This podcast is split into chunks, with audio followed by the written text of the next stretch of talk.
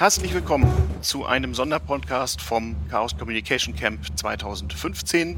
Dies wird eine Double-Folge vom damals TM-Podcast und vom Stationsfunk der Seabase, denn um die soll es heute gehen. Die ist nämlich gestern 20 Jahre alt geworden. Irgendjemand hat hier noch ein Handy an, ganz toll. Wahrscheinlich jemand, der vorbeiging. Also mit Atmo, wir hören Geräusche, wir hören viele Menschen. Falls ihr irgendwie euer Telefon noch anhabt, dann jetzt bitte in den Flying Mode. Hier sitzen fünf Herren, die die 50 alle irgendwie hinter sich haben. Nee, noch nicht. Ich bin, muss, habe ich von mir auf andere geschlossen? Na gut. Aber jedenfalls fünf Herren, die irgendwie vor 20 Jahren hätten dabei sein können, als die Seabase gegründet wurde. Ähm, ah, irgendjemand ist hier noch. Ein Telefon höre ich noch. Seabase.org äh, im Internet, äh, Stationsfunk, Seabase googeln, ebenfalls in, bei der Suchmaschine eures Vertrauens. Wir sitzen hier bei tropischen Temperaturen im Sendezentrum, Informationen bei sendezentrum.de und wollen uns mal unterhalten, wie das eigentlich so war, vor 20 Jahren in Berlin einen Hackerspace zu gründen. Aber bevor wir das machen, erstmal kurz in die Runde. Ich begrüße erstmal Rubbel. Hallo Rubbel. Ja, ich bin eigentlich der Youngster hier, weil ich bin kein Gründungsmitglied. Ähm, aber trotzdem habe ich auch die 50 schon hinter mir. Okay, immerhin, immerhin, immerhin. Okay. Und du bist? Sprich mal rein. Ich bin Mars Genau. und bin ein Gründungsmitglied und kenne auch die Seabase seit der ersten Stunde. Hervorragend. Ich bin GPS2 und ja, seit Eröffnung der Base an Bord. Hervorragend. Und dann haben wir noch Makro. Genau, ich bin Makro, bin seit 98 in der Base, also nicht ganz Gründung, sondern schon fast sowas wie zweite Generation. Hab die 50 noch lange nicht erreicht, bin also hier offensichtlich äh, der Jüngste. Haha, ist ja auch mal ein schönes Gefühl, ne? So, wenn man so von damals erzählen soll. Ich meine, ich genieße oft das alte Sackgefühl, aber man will ja auch irgendwie den jungen Leuten- erzählen, wie das damals so war. Und das, äh, der, äh, der Untertitel von diesem Podcast ist ja auch, warum die Dinge sind, wie sie sind. Genau, behalt das mal in der Hand am besten. Äh, und wie, warum es so kam, wie es kam. Ja, die Seabase, würde man heute sagen, ist ein Hackerspace. Was passiert eigentlich so heutzutage auf der Seabase? Wer sind die Member und was tun die da so? Ich finde ja tatsächlich, dass die Bezeichnung Hackerspace für die Seabase nicht so richtig zutrifft, sondern die Seabase hat einen Hackerspace. Also ein Teil der Seabase ist das, aber es ist eigentlich ein größeres Gebilde. Wir sind äh, ein Verein, haben 550 Mitglieder, was halt eine beachtliche Größe ist. Wir haben sehr, sehr große Räume mit über 750 Quadratmetern und machen da viel mit Computern und aber auch viel mit Interaktionen und mit Kunst, mit äh, Design, mit äh, Spiel, mit allen möglichen Dingen, würde ich mal so Genau. sagen. Genau, ich bin noch gar nicht so lange Member, vielleicht so seit einem Jahr oder so. Ähm, war früher oft Gast und äh, habe ich irgendwann entschlossen, ein bisschen mitzumachen. Äh, in der Seabase werden auch Podcasts produziert. Es gibt, wie gesagt, den Stationsfunk, unseren Hauspodcast, wo man immer hören kann, was an Bord so los ist. Es gibt in der Seabase ein Soundlab, wo nicht nur Musiker äh, Töne produzieren, sondern auch Podcaster. Ähm, und ah, es, es fährt die Dieseleisenbahn vorbei. Ich hoffe, wir haben ein bisschen Atmo und die Nachbearbeitung, Nachbearbeitung filtert das nicht alles weg. Hier ist richtig was los. Chaos Communication Camp 2015. Da Podcasts ja noch in 500 Jahren gehört werden, hoffen wir, dass diese Artefakte hier überleben und es dann irgendwie noch eine Suchmaschine des Vertrauens gibt, die daraufhin Daten herauswirft. Nun gibt es aber auch eine Legende. Ne? Also, Äh, ich möchte nochmal auf den Hackerspace zurückkommen. Im besten Sinne des Wortes sind wir eigentlich ein Hackerspace. Äh, und wir sind auch eine Fab Lab, äh, und zwar lange bevor äh, der, das Wort äh, überhaupt irgendwie kreiert worden ist. Denn äh, ein Hackerspace gibt es ja per Definition, äh, naja, die Definition ist ja eher noch unscharf, was das jetzt ganz genau ist. Ja, das stimmt. Also ich habe da auch keine große Vorstellung. Ich denke, mit Hackerspace ist halt Leute, wo äh, ist halt ein Platz, wo Leute, die sich als Hacker im weitesten Sinne bezeichnen, zusammenkommen und Dinge tun. Und ähm, vor 20 Jahren gab es das Wort, glaube ich, noch nicht. Ne? Aber da kommen wir ja gleich noch ein bisschen drauf. Aber erstmal, das müssen wir machen. Die Seabase hat ja eine Legende und wie es dazu kam, werden wir gleich feststellen. Was ist die Seabase denn eigentlich der Legende nach? Der Legende nach. Genau. Mhm. Ja, ja, genau. Ja, also das ist ja keine Legende irgendwie. Das ist ja eine abgestürzte Raumstation, ähm, die wir unter Berlin Mitte entdeckt haben und seitdem ähm, rekonstruieren im Genau. Großen und Ganzen. Genau. Und äh, ja, auch schon viele Sachen rekonstruiert haben und erkannt haben, dass wie zum Beispiel die Antenne, ähm, also der Fernsehturm sozusagen unsere Antenne ist. Genau. Also die Antenne der, das äh, ist der Berliner Fernsehturm am Alexanderplatz. Da hat vor 20 Jahren jemand etwas gefunden und festgestellt, hm, hier muss man doch mal graben. So Und ja, und was hat man gefunden eigentlich? Man hat ähm, ein Stück Metall gefunden. Ähm, das hat violett geschimmert, war ziemlich schwer. Und ähm, drauf zu stehen stand ähm, The Seabase Project, Be Future Compatible. Tja, Und das wurde dann festgestellt, ähm, dass wir hier dass wir es einem, mit einem Metall zu tun haben, mit einer Kernzahl von über 200. Also das ist definitiv nicht äh, in, in unserer Zeit jetzt herstellbar mit unseren Techniken. Muss also irgendwie aus der Zukunft stammen. Ähm, liegt aber dann auch schon nach der Radiokarbon-Methode, haben wir das dann ähm, auch weiter analysiert, dieses Stück. Und das ist mindestens 100.000 Jahre alt. Das war sozusagen der, ja, das Anfangsstück. Und ähm, das hat sich dann eine ja, Pioniergruppe gebildet, die dann angefangen hat zu graben und ähm, weitere Artefakte dann gefunden hat. Und daraufhin wurden dann relativ schnell in der Nähe, ähm, damals noch äh, am Hackischen Markt, der Oranienburger Straße 2, Räume angemietet, die dann ähm, letztendlich ja, rekonstruiert wurden und uns ähm, ja, Möglichkeit gegeben haben, da ähm, weiter zu forschen und dann also zum ersten Mal dann tatsächlich auch ähm, ja, den Hackerspace aufzumachen. Das gab es damals nicht, das Wort. Also ich kann mich da jetzt nicht groß Nein. dran erinnern, wann das irgendwie aufgekommen das Wort ist. ist keine zehn Jahre alt, glaube ich. Und das war irgendwie, ja, was, Kam halt so. ja, Aber immerhin, ne? Treffen, finden Leute seltsame Dinge, haben eine gute Idee und gründen erstmal einen Verein. Das ist ja eigentlich ziemlich deutsch so, habe ich gestern im Jubiläumsvortrag gesagt. genau. Wie kam das eigentlich mit dem Verein? Das ist ja eigentlich ziemlich merkwürdig, dass 17 Gründer, darum ist 17 eine wichtige Zahl in, auf der Seabase. Wie Ich glaube, die Seabase war gar nicht von Anfang an ein Verein, sondern das war eher äh, ein, ein Treffen von Freunden auf dem Sofa, äh, die halt äh, sich mit diesem Fundstück auseinandergesetzt haben und darüber dann versucht haben, so eine Art Rahmen äh, Geschichte irgendwie zu bilden, die die, die Seabase dann ausmacht. Und dann muss man einfach irgendwann einen Verein gründen, wenn es darum geht, irgendwie, dass Mitglieder Beiträge bezahlen. Wir haben ja mittlerweile über 600 Mitglieder. Ähm, und ja, allein aus steuerlichen Gründen. Also das musste man mal. Also ist die Seabase eigentlich etwas älter als 20 Jahre, wobei 20 Jahre, also es gilt ja nur in diesem Sonnensystem, also 20 Sonnenumrundungen, was ist Äh, das die schon? Seabase ist ja viel älter. Ne? Genau, und gleichzeitig haben sie irgendwie aus der Zukunft. Das ist das Paradoxe daran. Ne? Also, ja, interessant. Ich verlinke euch das in den Show Notes. Äh, es gibt ja ein paar Ressourcen im Internet, die beschreiben, wie die Legende der Seabase eigentlich ist. Unser Thema ist ja aber eigentlich so von damals TM zu erzählen, wie das eigentlich war. Also ein paar Leute treffen sich irgendwie auf dem Sofa und haben eine gute Idee und äh, geben ein bisschen Vorlauf und stellen fest, wir müssen einen Verein gründen, Räume mieten, ist schön und gut. Aber wie wird man eigentlich so angenommen, wenn man mit so einer Idee in Berlin Mitte der 90er Jahre sozusagen an die Öffentlichkeit tritt? Wir müssen, glaube ich, mal ein bisschen zurückgehen und uns das vorstellen.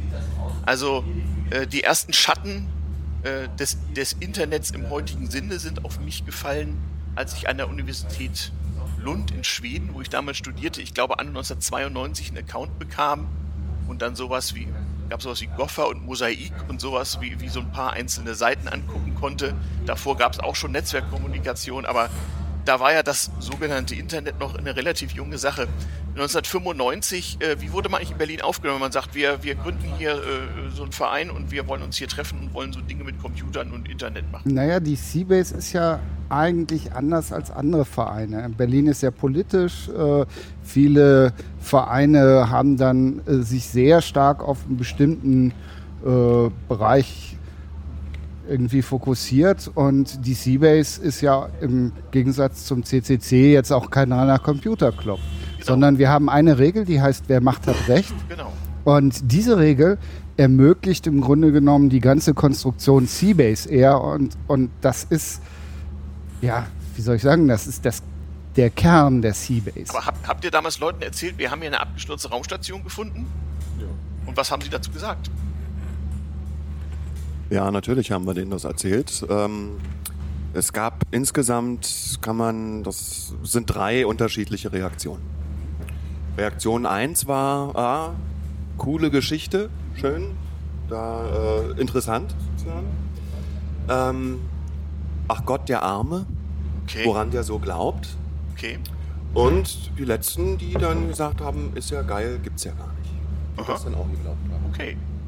Dann habt ihr ja eigentlich relativ viel Glück gehabt. Also als ich 1994 nach Berlin zog, waren äh, die Reaktionen auf mein Dingetun nicht immer so positiv. Also das Schlimmste, was euch also widerfahren ist, ist, dass jemand gesagt hat, auch der arme Kerl hat er seine Tabletten nicht genommen, oder? Ja, ja so. das ist ja noch relativ harmlos irgendwie. Ja, und dann ist die Seabase, ja, was heißt umgezogen? Dann wurden an verschiedenen Stellen irgendwie einzelne Bereiche freigelegt. Zweimal, glaube ich nicht. Oder wie oft? Wie war das? Ja, wir haben insgesamt äh, drei unterschiedliche Rekonstruktionsphasen. Genau, zweimal, zweimal umziehen sozusagen. Genau. Genau. Ja, und ähm, nachdem wir dann also dann ähm, die Räumlichkeiten in, in der ähm, O2, wie wir sie damals genannt haben, als es noch unsere Räume waren, Tuva Oranienburger Straße, Straße Nummer 2. Nummer 2, Mhm, ganz genau. genau. Mhm. Genau, da gab es dann noch keine Mobilfunker. Nee, die, die hießen damals Fiat Intercom, glaube ich, und waren gerade erst dabei, äh, gegründet zu werden oder Genau. so. Ja, ja und ähm, irgendwann waren die Fer äh, Räume dann halt äh, fertig rekonstruiert. Wir hatten da also ähm, aus Ringdeck äh, Sektion 2001 ähm, aus der Seabase sagen ähm, Teile der Station rekonstruiert. Ist dann halt auch irgendwann notwendig geworden, weiterzuziehen, um zu schauen, wo halt noch mehr liegt. Und ja, das äh, sind wir dann halt äh, in der Rungelstraße Genau. dann auch fündig geworden. Genau, in der Berliner Rungestraße nahe des S-Bahnhofs Janowitzbrück befindet sich heute und wird sich hoffentlich noch lange befinden äh, die Seabase.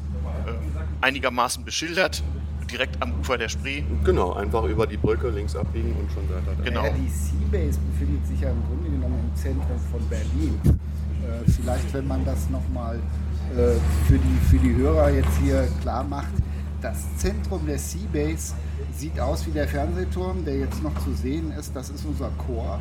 Und wir sind in einem der äußeren Ringe an der Janowitzbrücke. Das heißt, die Seabase ist für uns komplett Berlin.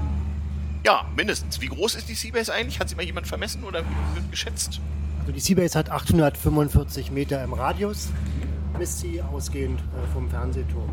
Ich wollte noch äh, kurz erzählen, bevor wir in die ähm, Oranienburger Straße gezogen waren, waren wir auch noch kurz in der Linienstraße. Also wir hatten damals einen Kontakt äh, in die äh, Regierung oder, äh, und haben also sozusagen der Wohnungsbaugesellschaft, nicht in die Regierung, Quatsch, und äh, uns wurden halt Räume angeboten und die ersten waren in der Linienstraße und da hat sich dann aber herausgestellt, dass sie relativ schnell zu klein waren. Und, Wie viele Mitglieder gab es damals so? Nach, nach einigen Monaten, sagen wir mal, hattet ihr gleich 100 Mitglieder? Oder wie war naja, am Anfang waren es eigentlich nur diese 17 Gründungsmitglieder, die dann in diese Linienstraße gezogen sind. Da haben wir dann auch schon unsere, erste, unsere ersten Fundstücke mitgenommen, weil wir dann relativ schnell in die Oranienburger Straße 2 gezogen sind. Äh, mit diesen Sachen, wir hatten dann zum Beispiel so eine tolle Plattenkamera dort, die da noch eingelagert waren und so Schränke, so alte, so Stahlschränke. Und die haben wir dann erstmal mitgenommen und hatten dann so einen Grundfundus. Hatten wir da so ein bisschen, hatten wir so einen ersten Grundfundus und haben dann halt dort angefangen, das äh, auszubauen. Und die Mitgliederzahl stieg sehr langsam Okay. am Anfang. Also nach fünf Jahren waren es ungefähr wie viel denn so? Dann nach fünf Jahren würde ich sagen, waren es so 120 irgendwie in der Größenordnung. Ja. Ja. Und heute ist aber auch nicht so, dass 600 Mann auf einmal an Deck sind. Ne? Nein, also sind, wir haben auch sehr viele Unterstützer aus ganz vielen Ländern, die äh, einfach die Seabase toll finden und äh, Mitglied sind, weil sie es ein tolles Projekt finden. Genau, also auch wer nicht in Berlin wohnt, wohnt kann sich natürlich der Seabase zugetan fühlen und sie unterstützen. Ganz Genau. wichtig. Ja, aber zurück zum damals TM. Also äh, die Story wurde einigermaßen wohlwollend aufgenommen, hast schon erzählt, öffentlich geförderte Berliner Wohnungsbaugesellschaften haben gesagt, hm, ja, gute Idee. Es wurden sogar Räume angeboten. Ja, ja, das gab es auch mal Zeiten, als es in Berlin eigentlich mehr Raum gab, als, als gute Ideen, sie zu füllen. So war zumindest das Gefühl. Ne? Die ganze Oranienburger Straße war so voller Kreativität. Da gab es ganz viele kleine Läden und Künstler, die dort angesiedelt waren. In den Nebenhäusern. Ja. Ja, es ist auch so, dass für die Wohnungsbaugesellschaft Mitte die Jutta Weiz tatsächlich abgestellt dafür war, kreativen Räume anzubieten und damit den Stadtbezirk Mitte aufzuwerten. Also es, es war ja tatsächlich eine stadtplanerische Idee dahinter. Also Berlin war damals noch nicht wieder Hauptstadt, das war jetzt 1999 und das war wirklich eine Zeit, wo sich die Verantwortlichen in Berlin überlegen müssen, wie können wir denn hier nun nach dem Abbau der, der Mauer irgendwie anfangen, was zu machen, was irgendwann mal Früchte trägt und da ist sozusagen die Seabase zum richtigen Zeitpunkt gekommen irgendwie. Ne? Ja, ein Stück weit schon. Also auch die ganzen Häuser waren fast abbruchreif. Also die Oranienburger Straße, Ja. der Hackische Markt war unbebaut. Das, das muss man wirklich sagen. Ja, liebe Kinder, äh, so, so, seht euch mal Bilder von Berlin Mitte der 90er Jahre an. Es gibt also lustige Bildbände in Schwarz-Weiß. Das glaubt einem ja heute keiner mehr, wie es äh, noch vor 20 Jahren in Berlin Mitte aussah. Wie du sagst, unbewohnt. Musstet ihr eigentlich erstmal renovieren oder neu bauen oder wie war das eigentlich? Ja, also wenn ich mich recht entsinne, war, äh, war das. Äh, wenn ich mich recht entsinne, war das so ein Raum, wo irgendwie Akten eingelagert waren von Patienten der Charité. Also in diesen Räumen. Und wir mussten die auch renovieren, ja. Also so, Was mit den Akten passiert? ja, die waren schon rausgeholt. Okay, okay. Und äh, wir haben die dann halt renoviert und haben auch eine Schleuse, also unsere erste Schleuse eingebaut und die natürlich so gestaltet, wie unsere Seabase-Funde das dann äh, so ein bisschen vorgegeben haben. Ja. Und wo hattet ihr eigentlich die ganze Zeit her? Also ich meine, das ist ja eine irrsinnige Menge an Arbeitskraft. Wer waren die Leute, die da, äh, ja, keine Ahnung, 12 Arbeitsstunden versenkt haben, um überhaupt solche Räume so auf Raumstationen zu bringen?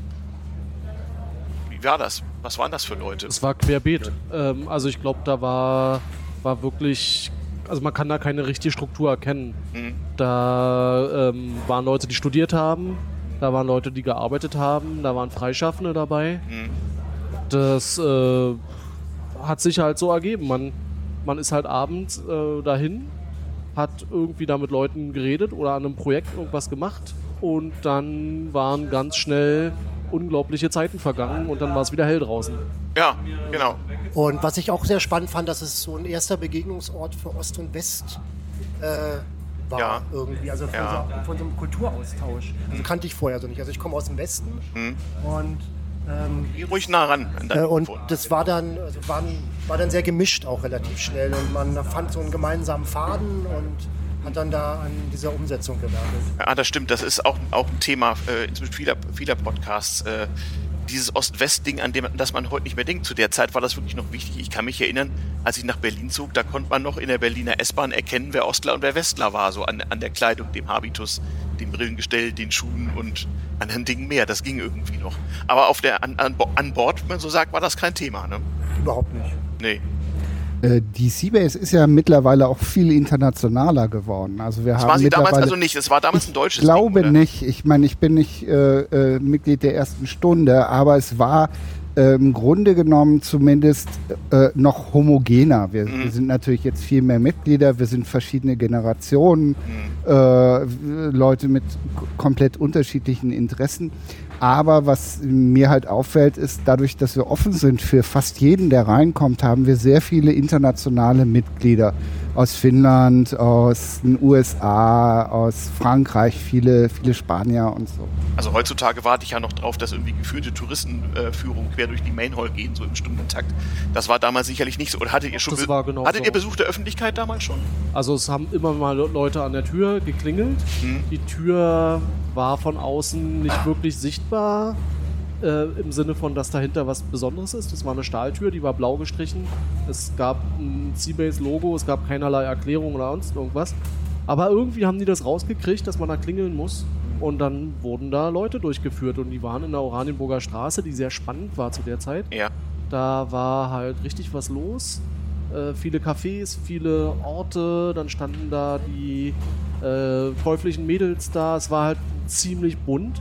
Mhm, stimmt. Und dann sind Leute da rein, waren total verblüfft, oder sind auch gleich wieder raus, äh, weil sie einfach äh, sich nicht getraut haben, da reinzugehen. Hm. Und, oder gedacht haben, was, wo bin ich denn hier geraten? Hilfe. Wohlgemerkt, liebe Kinder, Internet war ja nicht damals so always on. Die wenigsten Leute hatten dazu Zugang. Die, die große Mehrheit der Gesellschaft wusste nicht, was das ist. Man musste sich da mühsam einwählen, hatte eine verdammt geringe Datenrate und konnte nicht mal so eben gucken, okay, seabase.org, darum handelt es sich, das war überhaupt nicht möglich. Also man wurde gefunden durch Mundpropaganda im Grunde, ne? oder durch Zufall. Oder Zeitung oder Radio. Mhm. Ja, es gab ja damals auch schon Projekte, die Jagger, weiß nicht wann wurden die gegründet? Äh, die waren schon davor. Ja. ja. Okay. Jagger sind die Leute, die im, im, im, Park damals mit großen Schaumstoffschlangen aufeinander eingeschlagen haben. Das tun ne? sie auch immer noch. Die gibt es immer noch, okay, ja. hab das irgendwie nicht so irgendwie nicht so verfolgt.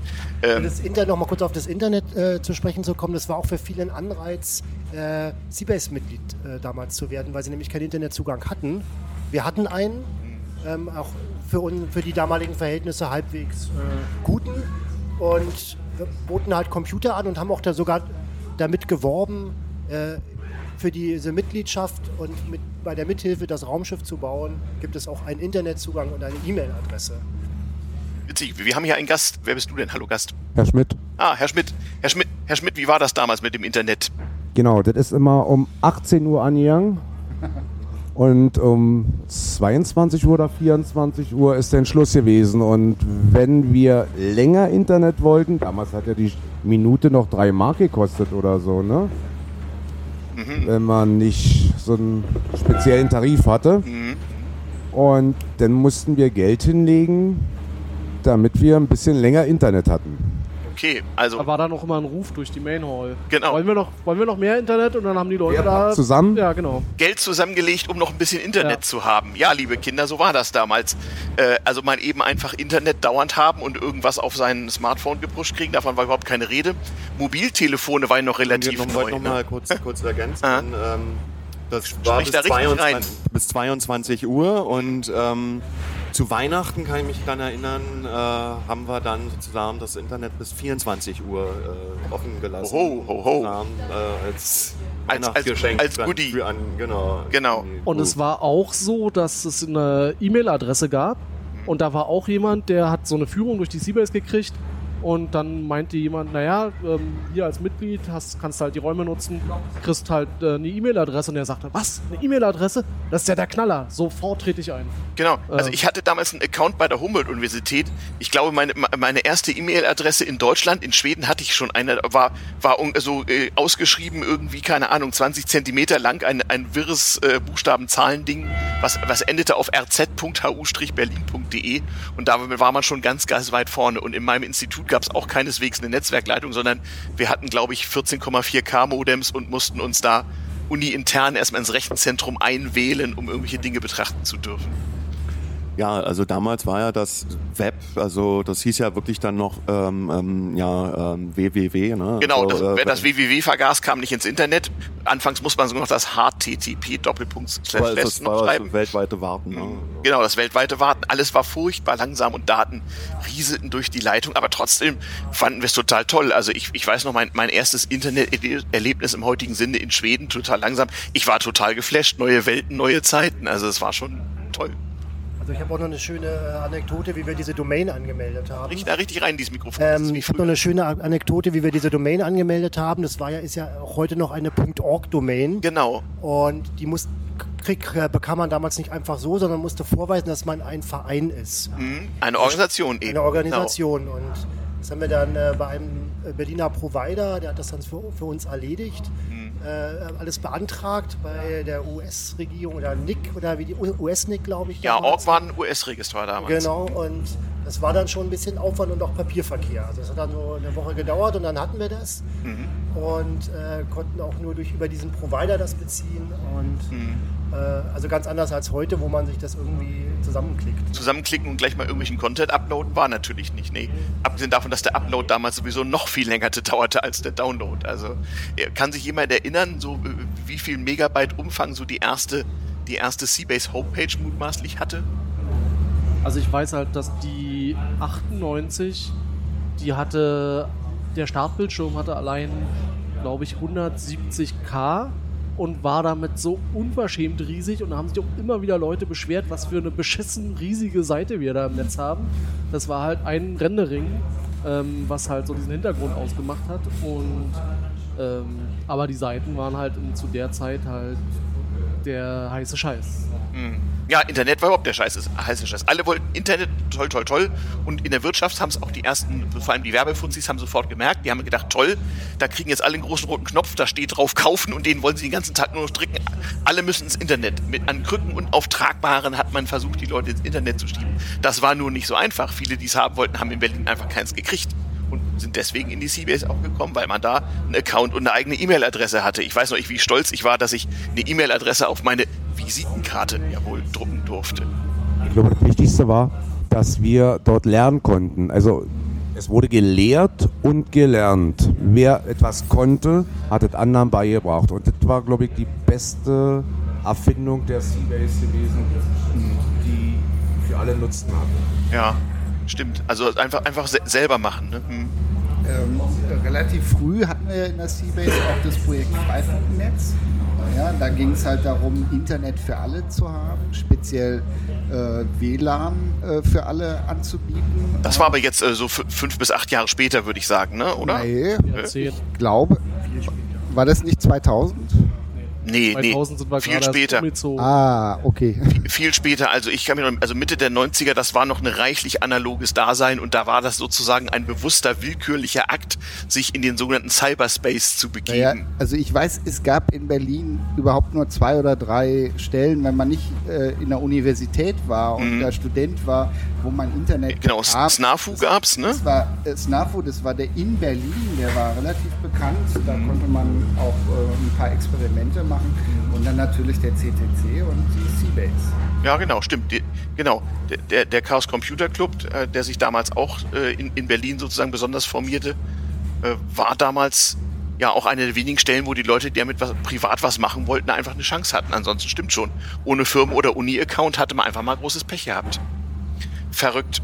Ja, ähm, also ich habe schon, schon erzählt, so die ganzen Wirtschaftsleute haben dann erst das bisschen beguckt und festgestellt, da muss doch Geld zu machen sein. Man bewegte sich dann ja auch in den ersten fünf Jahren Seabase zielstrebig auf das Jahr 2000 und die sogenannte Dotcom-Bubble zu. Alle wollten plötzlich im Internet Dinge machen und irrsinnige Geldbeträge ver verbrennen.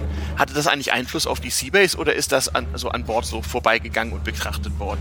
Nee, es hatte großen Einfluss, weil äh, einer der Hauptsponsoren war Pixelpark, was quasi der Inbegriff der Dotcom-Blase war. Mhm. Erste Medienunternehmen, was an die Börse gegangen ist. Und die haben, glaube ich, wöchentlich eine Recruiting-Party gemacht. Monatlich? Also die Pixelpark hat monatlich eine Party auf der CBS gemacht, um Leute zu kriegen, die dieses komische Internet irgendwie verstehen. Nein, die. Nee? Du musst mal da reinsprechen. Die Pixelpark-Leute haben sich einmal im Monat auf der Seabase getroffen, weil die ja ständig angewachsen sind. Mhm. Und international auch.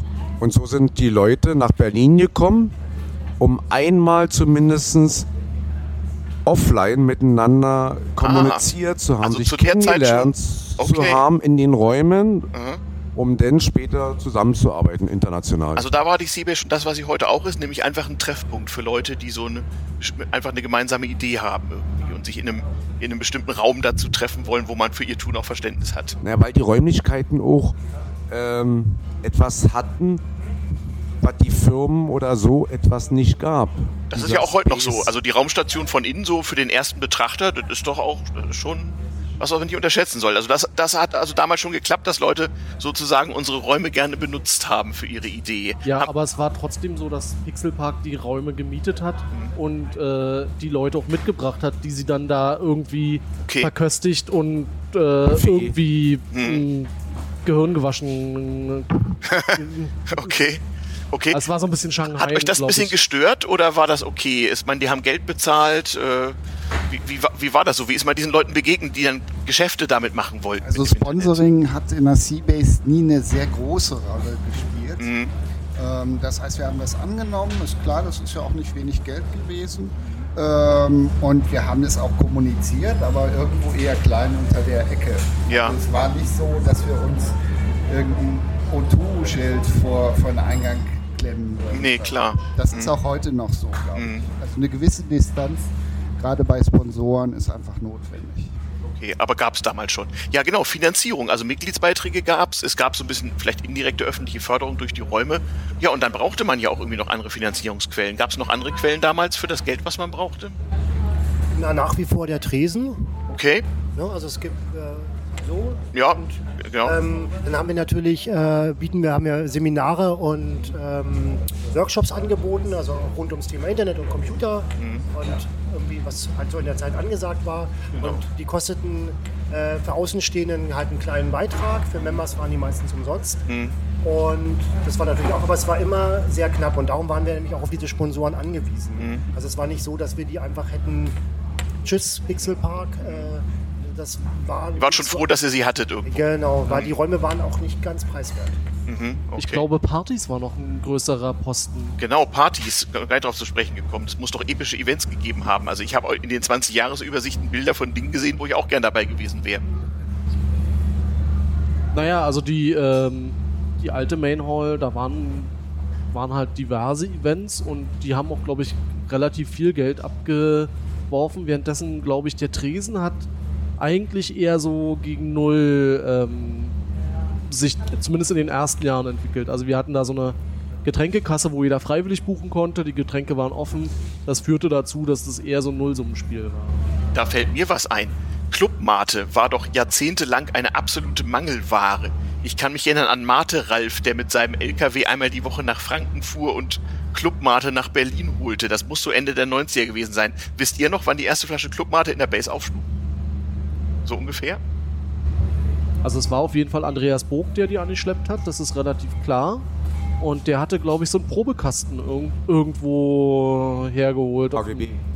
Ja, kann, kann sein. Also es gab so ein paar Quellen, gab es. Ich kann mich nur erinnern an Mate Ralf, der einmal die Woche einen LKW hatte und das war der pure Goldstaub irgendwie. Ich weiß nicht mehr genau, wann das war. Das muss auch so um Nee, der hat ja schon früher das gemacht für Ja. KGB. Ja? Also Okay. ich bin 95 bei FIPS Ah. aufgetaucht und da habe ich dann bei KGB so als inoffizieller Mitarbeiter gearbeitet und da ist dann Ralf immer losgeschickt worden, ja, diese Mate holen und die auch für sich geholt hatte und vertrieben hatte. Und so ist ja auch der Junk dann entstanden ne, in seinen Räumen. Genau, Junk, also äh, sozusagen die Erfindung des äh, Mate-basierten Cocktails, auch ein wichtiger Kulturbeitrag. Kann man also auch ein bisschen der Seabase sozusagen bei Rubbel grinst dazu. Was gibt's da zu grinsen? Wir müssen, wir müssen doch irgendwie versuchen, die Kultur zu bereichern, oder nicht? Ja, Na, dann musst du deine Mikrofon mal nehmen hier. Alkohol und Kultur irgendwie, äh, finde ich irgendwie weit hergeholt. Findest du? Also ich hab, ich, ich weiß nicht, also äh, in, in Schweden haben wir, haben wir immer ges äh, gesagt, da bei Alkoholmangel besonders, dass die Real Realität eine Illusion sei, erzeugt durch den Mangel an Alkohol. Also irgendwie war das mit dem Cyber doch äh, schon recht naheliegend, oder nicht? Alkohol und Seabase war doch eigentlich, war das was Besonderes? Nö. Nee, Gehörte also, dazu, ne? ähm, Mate ja und Bier, aber eigentlich keine Hartaltgetränke. Genau. Das ist erst später eingeführt worden. Und eigentlich ist es auch dann zum Nachteil der Seabase, finde ich, geworden. Aber ich wollte noch mal was zu dem Geld sagen. Erzähl mal. Ähm, ich hatte dann damals versucht, den Hausmeister der Seabase zu machen, den Space Master. Und die Seabase war ja sehr vermüllt auch. Das war schon immer so ein bisschen gewesen. Und ich wollte eigentlich Geld haben für den Müllabfuhr. Und man sagte mir, nee, also da, wir haben kein Geld. Ne? Und irgendwie habe ich da einen Flyer in die Hand gedrückt äh, von der ersten Space Parade. Und ich habe es mit Shana noch sehr verspätet geschafft, äh, da aufzutauchen. In, der, in Marzahn, in der Straße, wie heißt das nochmal? Allee der Kosmonauten. Allee der Kosmonauten. Was sonst? Was sonst? Genau. Und äh, wir sind mit unserem Kostüm und dem Seabase-Flagge da aufgetaucht und haben noch Trostpreis gekriegt. Ich glaube, das waren 1500 Mark oder 3000 Mark.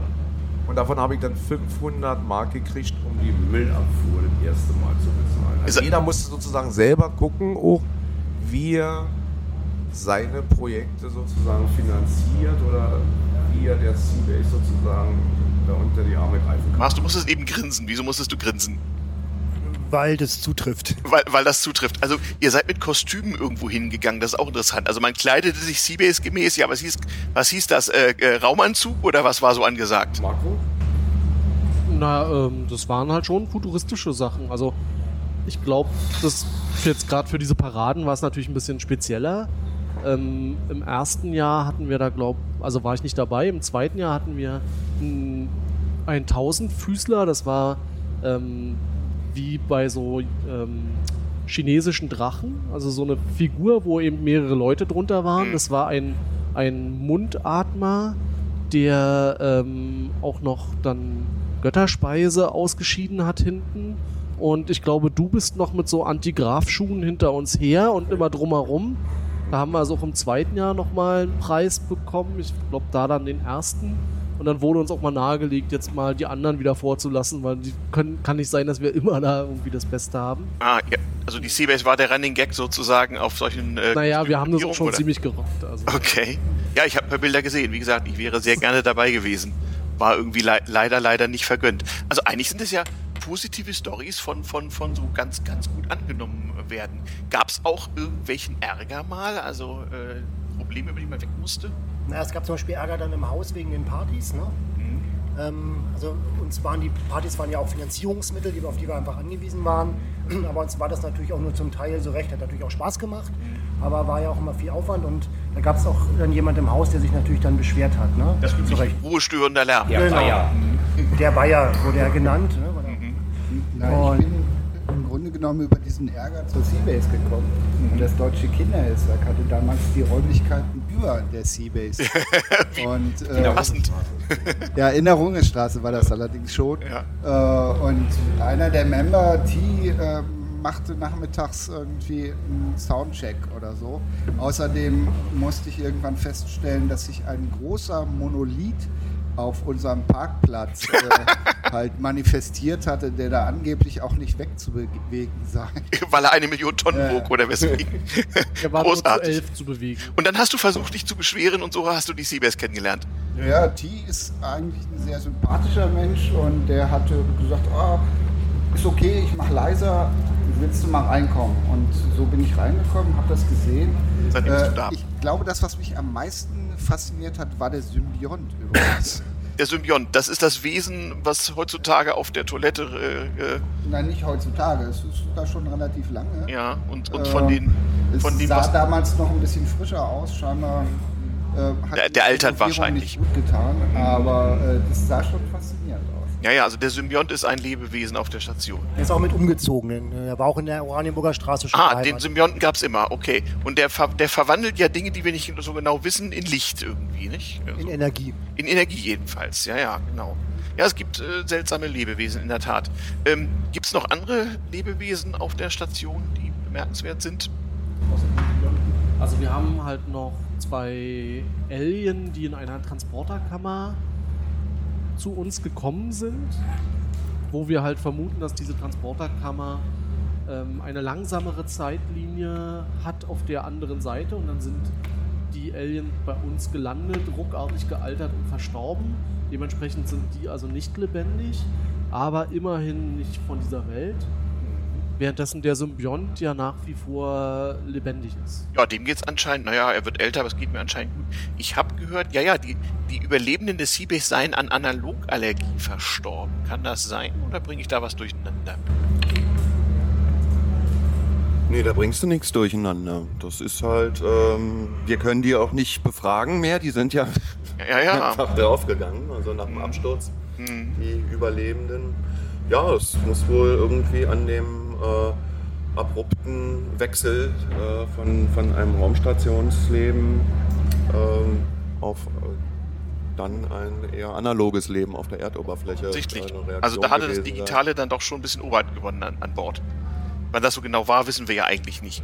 Überhaupt äh, gab es eigentlich einen Zeitpunkt, so im, im Nachhinein, wo, wo man sagen konnte, so jetzt ist die Station zwar abgestürzt, äh, aber immerhin entdeckt und wird renoviert und äh, die Arbeiten gehen auf jeden Fall weiter? Oder gab es mal Momente der Zukunftsangst an Bord irgendwie? Ähm, das gab es in der Tat vor, weiß nicht, war das fünf Jahre, sechs Jahre ist es her. Ähm, da war es einfach für uns ein Problem, die Miete noch zu bezahlen. Mhm. Äh, wir haben zwar eine ganz günstige Miete und wir sind auch Mitglied der Eigentümergenossenschaft jetzt in der Rungestraße, aber das ist natürlich trotzdem ein ziemlicher Batzen Geld, den wir zusammenkriegen mussten.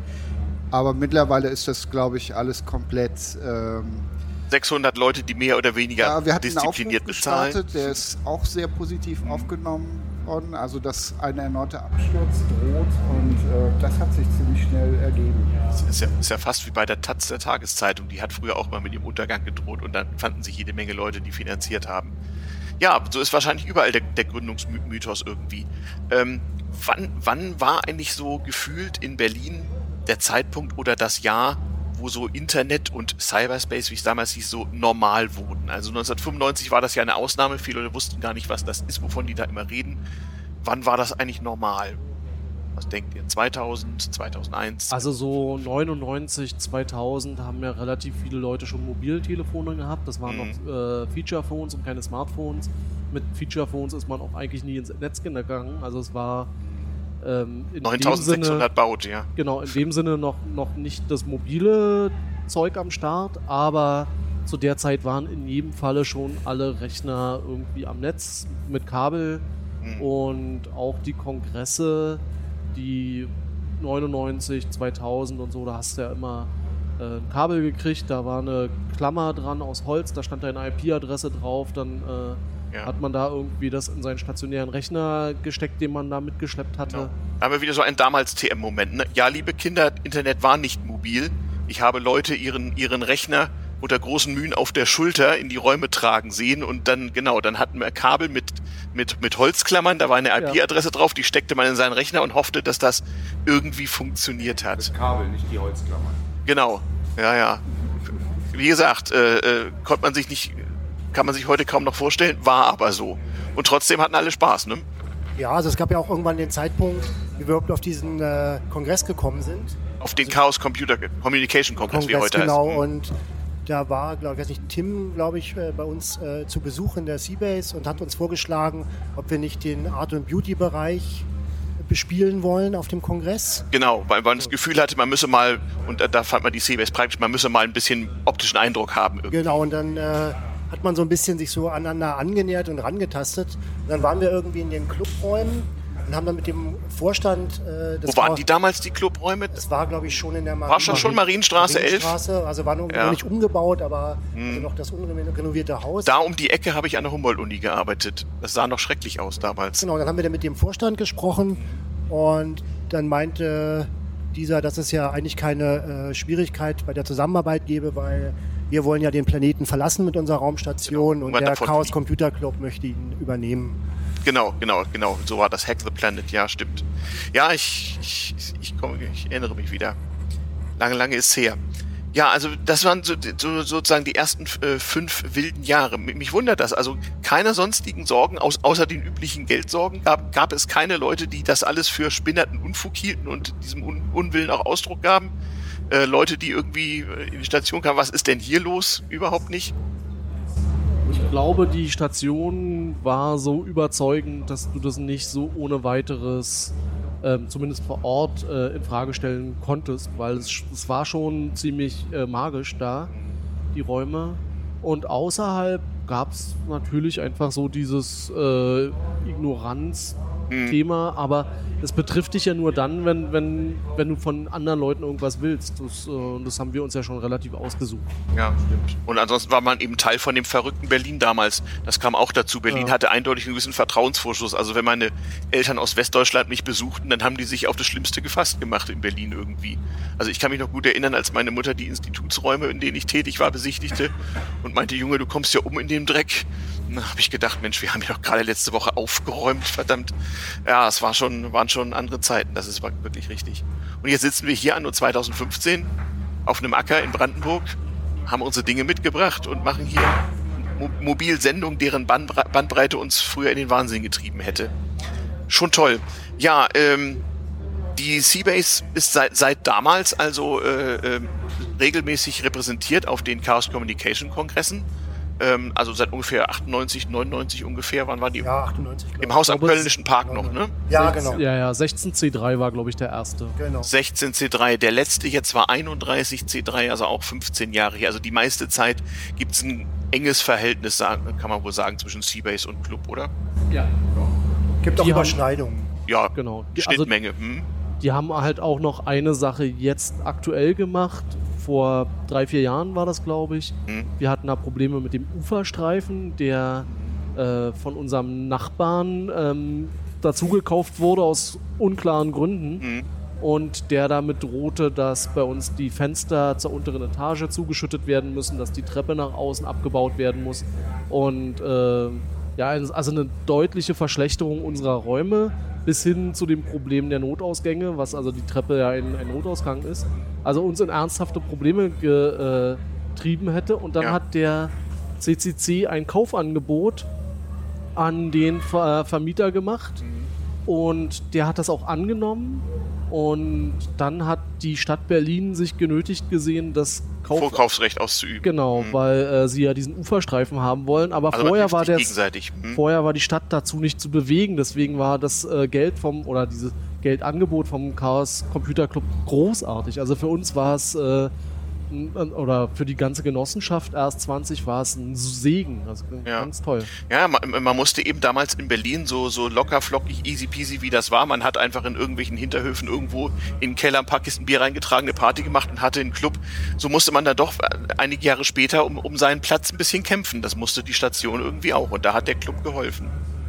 Ja, Ich habe eher den Eindruck, wir müssen sogar noch mehr darum käm- kämpfen, heutzutage. weil, ja, weil Berlin halt ähm, äh, als Hauptstadt äh, den Clubs das nicht sehr einfach macht. Also wir hatten, wir haben zum Beispiel dieses ganze Party ähm, äh, Projekt äh, mehr oder weniger begraben müssen. Ähm, Gerade die Live-Musik zum Beispiel findet bei uns nicht mehr statt, weil es Probleme mit dem Ordnungsamt gab. Mhm.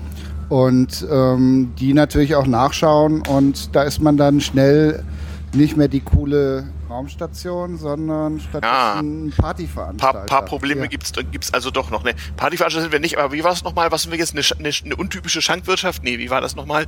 Schankwirtschaft ohne besondere Betriebseigentümlichkeit. Wunderbar. Ja, großartig. Also St. Bürokratius gibt's äh, auch in Berlin und äh, bleibt selbst die Station nicht von verschont. Äh, wie reagieren eigentlich so Bürokraten, wenn die auf die Station kommen? Habt ihr mal einem ins Gesicht gesehen dabei? Ja, mehrfach und äh, sehr unterschiedlich. Ähm, manche sind sehr aufgeschlossen, manche sind ähm, sehr überrascht und dann noch beherrscht. Aber man sieht, dass es ihnen schwerfällt. Und also gerade so, so Sachen wie Hygieneamt, die sich die Küche angeguckt haben, die waren total entspannt, überraschenderweise. Ähm, würde man gar nicht denken. Die sind wahrscheinlich Und- gewohnt von den Gaststätten, wo sie sonst hin. Ja. Und dafür kommen aber andere Leute, die die Elektroleitung abnehmen müssen, die äh, sichtbar nicht mal wissen, wo sie genau klingeln sollen, obwohl das irgendwie in ihrem Arbeitsauftrag steht. Und ähm, ernsthafte Zweifel an der ganzen Sache äußern. Und äh, man dann hinterher telefonieren muss, dass, äh, dass das eine Foto, wo ein Kabel zu sehen ist, dass das richtig so ist, weil wir das so benutzen und es ist keine Baustelle. Okay. Ähm, das war jetzt aktuell der Fall gerade. Also, Schöne Baustelle haben Mhm. sie hier. Äh, nee, Ja. das ist unsere Stadt. Machen Sie erstmal Ihre Baustelle fertig, ist tatsächlich das. Und die bezogen sich auf ein Bild eines Kabels, was da hängt. Was da hängen muss, ja. Großartig. Großartig. Ich weiß noch, wie so ein Typ kam und uns Internet verkaufen wollte.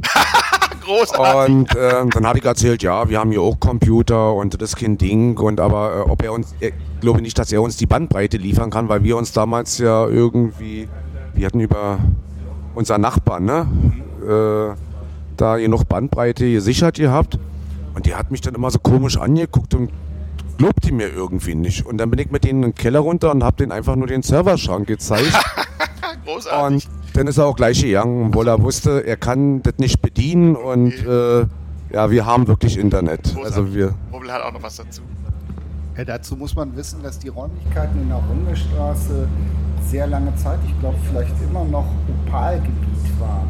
Opal ist so eine Technik, die hat man, glaube ich, vor 25 Jahren angefangen zu legen. Das ist äh, Glasfaser, die aber nicht kompatibel ist. Und mittlerweile ist Die, die ja Base war in diesem Gebiet von Berlin, wo es lange Jahre kein anständiges Ja, ja, ja. Internet gab. Ja, Opal-Ghetto. mitten in Berlin und man kriegte kein DSL. Deshalb Stimmt, kein DSL. Ja. extra äh, auf dem Dach der Rungestraße eine Richtfunkantenne, Mhm. die ähm, auf ein Hotel äh, geleitet hat und dort konnte man Internet kaufen. D- Habt ihr das damals selber gebaut oder Äh, wurde das vom geliefert irgendwie? Nee, da, die hatten, wie gesagt, diese Station dorthin gebaut und man konnte dort Kapazitäten kaufen. Das war aber nicht ganz billig. Das hat äh, dem Deutschen Kinderhilfswerk allein, glaube ich, äh, 400, 500 Euro pro Monat gekostet. Ja, man beachte, da war schon, waren schon Euro, ja. 400, 500 Euro im Monat für eine der Mietparteien, ja. Verrückt. Tja, ja, so war das damals. Ähm, also Internet gab's, Räume, Räume gab's, immer mehr Mitglieder gab es, ähm, finanziert aus Partys, Mitgliedsbeiträgen. Ähm, gab es noch irgendwie Förderung so, so von der öffentlichen Hand? Also Stadt Berlin war erstmal froh, dass es sowas gibt. Dann später gab es ein paar Probleme. Gab es irgendwann mal Geld vom Staat eigentlich? So richtig direkt? Gar nicht. Nee, ne? Nee. nee also es gab noch, äh, gab noch ähm, Geld, zum Beispiel, wir haben einen Wettbewerb gewonnen für unsere Internetseite. Mhm. Ähm, haben wir, glaube ich, einen zweiten Preis oder so gemacht, mhm. weiß ich jetzt nicht mehr genau. Und durch, so, durch solche Geschichten. Ja. Und dann haben auch mal ein paar Unternehmen äh, gab so Filmaufnahmen bei uns gemacht und dafür Geld bezahlt. Das ist ja heute noch so, ne? Dass irgendwie Tatort ja, gedreht wird an Bord oder sowas. Ja, aber nicht im Sinne für eine, für eine Werbemaßnahme. Ich weiß, dass uns mal bei uns war mal naja, da war mal IBM an Bord. Da war dann halt so, die Nerds waren halt angesagt. Okay. Und die haben dann halt mit ihren Leuten da so in, in so einem Ambiente einen Kurzfilm gedreht und da gab es richtig viel Geld für. Aha. Und die haben dann ihren Werbeclip daraus geschnitten, der dann im Kino lief. Aha, okay. Also die Seabase als Kulisse.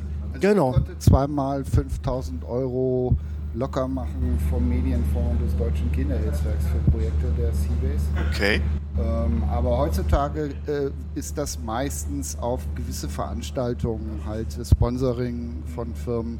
Ich habe noch ein paar Wochen äh, Filmteam an Bord gesehen das heißt irgendwie. Also, also Google äh, ja. macht eine Konferenz und mhm. wir sind dementsprechend ein, äh, ein Satellit ja. und machen dort halt Party und bekommen dann ein bisschen Geld für die Miete der Mainhall. Nun sind ja so Einrichtungen wie die Seabase auch heutzutage global vernetzt. Äh, wie hat das eigentlich angefangen, dass Leute mit ähnlichen Ideen in anderen Städten irgendwie Notiz von der Seabase genommen haben? Wann hat eigentlich diese Vernetzung angefangen? Ja, der erste war, glaube ich, das MetaLab in Wien. Mhm, genau. Die haben ja, irgendwie Kontakt gesucht, waren auf unserer Station. Wir haben dann auch die besucht in Wien. Mhm. Ähm, das war auch zur Zeit schon des, des Multitouch-Tables, mit dem sind wir dann auch dahin. Und ich glaube auch in Wien ist dann das äh, hackerspaces.org entstanden mit äh, Astera, die dann da irgendwie Nick Farr Genau, dann, dann gab es das Wort auch endlich, Hackerspace, das ja, irgendwie genau, wahrscheinlich aus USA dann zu uns rüber schwappte. Irgendwie. Ja, oder zumindest auch aus dieser Gründung mit dem, äh, mit dem MetaLab. Ja, ja, ja, genau, genau. Denn heutzutage haben wir eigentlich echt viel Besuch so, ne? Also hackerspaces.org, nicht für den Vorher nannten wir uns ja auch immer äh, das Wohnzimmer der Hacker. Das Stimmt. war so. Das Wohnzimmer der Hacker, euer zweites Wohnzimmer, habe ich auch mal in irgendeinem alten Druckwerk irgendwie gesehen. Ja, das stimmt. Ist ja auch heute noch eine der Funktionen so, dass man, wenn man mal so zu Hause allein mit seinem Rechner ausnahmsweise nicht zufrieden ist, dann geht man mal wohin, wo andere Leute mit ihrem Rechner mehr oder weniger zufrieden sind und guckt mal, was passiert. Genau. Stimmt. Rubbel, du guckst so nachdenklich. Nö, tust du immer. Sorge. Okay, nein, nein. Ist ja auch eine der Aufgaben, also dass die Leute. Ja, genau, dass man sich treffen kann und irgendwie einen Raum hat, um gemeinsam Dinge zu tun. Ja, Mensch, wir haben unsere Stunde irgendwie fast voll sitzen hier in der Hitze, um uns herum jede Menge Geräusche, Figuren, Leute, die komisch gucken. Ja, wir tun nichts, wir sind nur Hacker, ja, alles ist schön. Ähm, Gibt es noch irgendwas so von damals, irgendeine Story, die unbedingt verewigt werden muss? Denn Podcasts werden ja auch noch in 500 Jahren gehört. Irgendwas? Also meine, mein Einstieg in die Base war halt eine Bauwoche, mhm. ähm, was halt irgendwie ganz klassisch ist. Ähm, allerdings war mein Bauziel tatsächlich der Toilettenausbau. Ich habe also eine Woche in einer extrem engen Toilette da was mit ausgebaut, mit Heinze zusammen.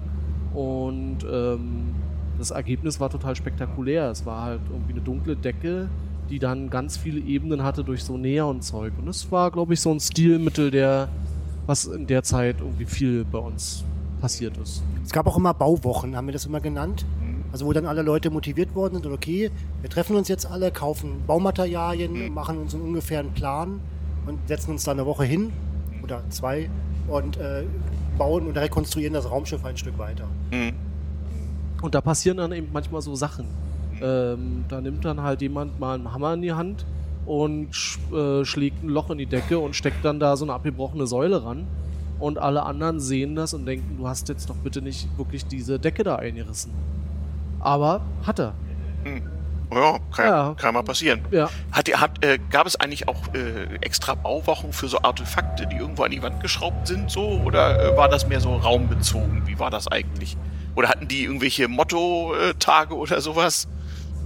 Na, wir haben Beides. Ja, also wir hatten die äh, für die Wand war natürlich Teil dieser Bautage oder für die Dekoration oder den Ausbau der Station. Aber es gab natürlich auch für Events, zum Beispiel die Siri-Sonde, wurde dann extra für ein äh, Event im Podeville zur Transmediale haben wir eine äh, Theater, Community-Theater-Aufführung und Filmaufführung und Live-Aufführung gemacht. Und dafür haben wir auch Artefakte konstruiert. Okay. Auch im Rahmen von so Bauwochen, also richtig so, jetzt machen wir mal was. Ja, oder sagen wir mal speziell, wir haben dann dieses Event geplant, da muss ja ein Drehbuch geschrieben werden oder Genau. sich überlegt werden, wie das stattfindet. Das, da hat man sich dann auch für getroffen. Und äh, du hast natürlich auch diese Riesenobjekte irgendwie in der Main Hall gebaut. Da ist, na, da, da ist dann kein Vereinsleben möglich, weil einfach da alle drum steht. Und äh, auch gebohrt und geschraubt und gesägt wird. Da waren dann eigentlich auch immer alle zu verpflichtet. Wenn man da hinkam, also entweder man blieb der Station fern oder man ging halt hin und her. hat Genau, also in den Wochen hat man entweder gebaut oder ist weggeblieben und stand wesentlich im Weg. Ja, und im äh, Zwangsfalle wurde auch das Internet abgeschaltet. genau, damit gebaut Mhm, wurde und ja. nicht äh, gezockt oder was auch immer. Ja, Mensch, jetzt guckt man so, so äh, wenn man im Leben schon etwas weitergekommen ist, dahin und stellt fest, hm, vor 20 Jahren haben wir das und das gemacht. Ändert sich eigentlich das Verhältnis zur Seabase über so eine lange Zeit, das Persönliche? Gibt es da Gemeinsamkeiten oder ist das äh, höchst individuell, wie man 20 Jahre später drauf schaut? Also ich hatte mit Sicherheit sehr viele verschiedene Phasen von äh, sehr oft da, täglich bis hin zu ähm, ich arbeite sogar mal in Teilen vormittags da und äh, bin dann mal wieder eine ganze Weile nicht da, weil es mir einfach zu viel war. Jetzt bin ich meistens zu Projekten da, weil ich irgendwas da machen will, aber hängen da nicht mehr so viel rum. So. Ja, mir geht's da, eh- mir geht's da auch ähnlich. Also äh, früher habe ich da halt auch viel gebaut zum Beispiel, also auch mit diesen Räumen und sowas. Aber jetzt bin ich auch gezielt zu Projekten da und treffe mich da gezielt auch nur mit Leuten. Also rumhängen ist bei mir auch so ein bisschen Ja, vorbei. bisschen weniger geworden, klar. Naja gut, ich bin ja eh nicht mehr der oder nicht der Typ, der einfach relaxed rumhängen kann. Also ich bin meistens mittwochs da, wenn ich Bar mache. Das mache ich auch ganz gerne, weil das ja auch eine, eine Form der Kommunikation ist. Absolut. Ähm, und ansonsten, naja, es gibt so viele Projekte und so viele Gruppen. Ähm, die Seabase ist natürlich jetzt auch viel größer und es gibt zum Beispiel ähm, das C-Lab, das ist unser Elektroniklabor, wo halt vorzugsweise so ein bisschen die Nerds sitzen, ja, die, die dann da arbeiten, auch etwas jüngere Leute. Dann gibt es halt die, die Nerd Area, das sind die, die Gamer und die Leute, die da ähm, naja, auch ein bisschen abhängen. Ja, dann gibt es ein Weltenbaulabor, eine Werkstatt und so. Und jeder sucht sich halt Sound- seinen. Genau, ein Soundlab gibt es auch noch. Jeder sucht sich halt so seinen Platz in der Genau. Seabase, glaube ich. Genau, ja. Ja, und so soll das auch in Zukunft bleiben. Das war so ein Blick in die Vergangenheit. Ähm, ich verlinke in den Shownotes zu dem Podcast, der, wie gesagt, nicht nur auf damals TM, sondern auch als Stationsfunk erscheinen wird, verlinke ich auch noch äh, jede Menge Ressourcen, damit diejenigen, die jetzt total verwirrt sind, sich fragen, was um Gottes Willen habe ich hier eben gehört. Ja, mach auch noch mal einen Hinweis auf das Buch, weil wie gesagt. Genau, es gibt ein C-Book, 20 Jahre Seabase, so gibt es als Buch. Man kann das ja gar nicht rüberbringen. Also ne, wie viel passiert ist. genau, eine ISBN-Nummer gibt's, wird man das irgendwann bei Amazon kaufen können? Es soll ein E-Book geben, habe ich gehört. Genau, also es, wir, wir werden E-Book produzieren, das wird man bestimmt bei Amazon bekommen. Ansonsten weiß ich jetzt nicht, ob wir logistisch das abbilden wollen, das Ganze verschicken, mal sehen. Ah, naja, So. gut, wir, wir, müssen, wir müssen auch jede Menge Totholz produzieren. Es war schön, dass ich so ein Buch gekriegt habe. Aber wie gesagt, liebe Hörer, äh, in den Shownotes wird es früher oder später einen Amazon-Link und eine ISBN-Nummer geben und ein E-Book. Und da kann man dann gucken, was nach dieser Gründungszeit in 20 Jahren daraus geworden ist. In dem Sinne würde ich sagen, vielen, vielen herzlichen Dank. Und dann wollen wir mal gucken, wie das wohl ist, wenn in, zur 30-Jahr-Feier oder so dieser Podcast abgespielt wird. Gucken, was dann Ja. passiert. genau. Vielen Bis dann. Vielen Dank. Tschüss. Tschüss.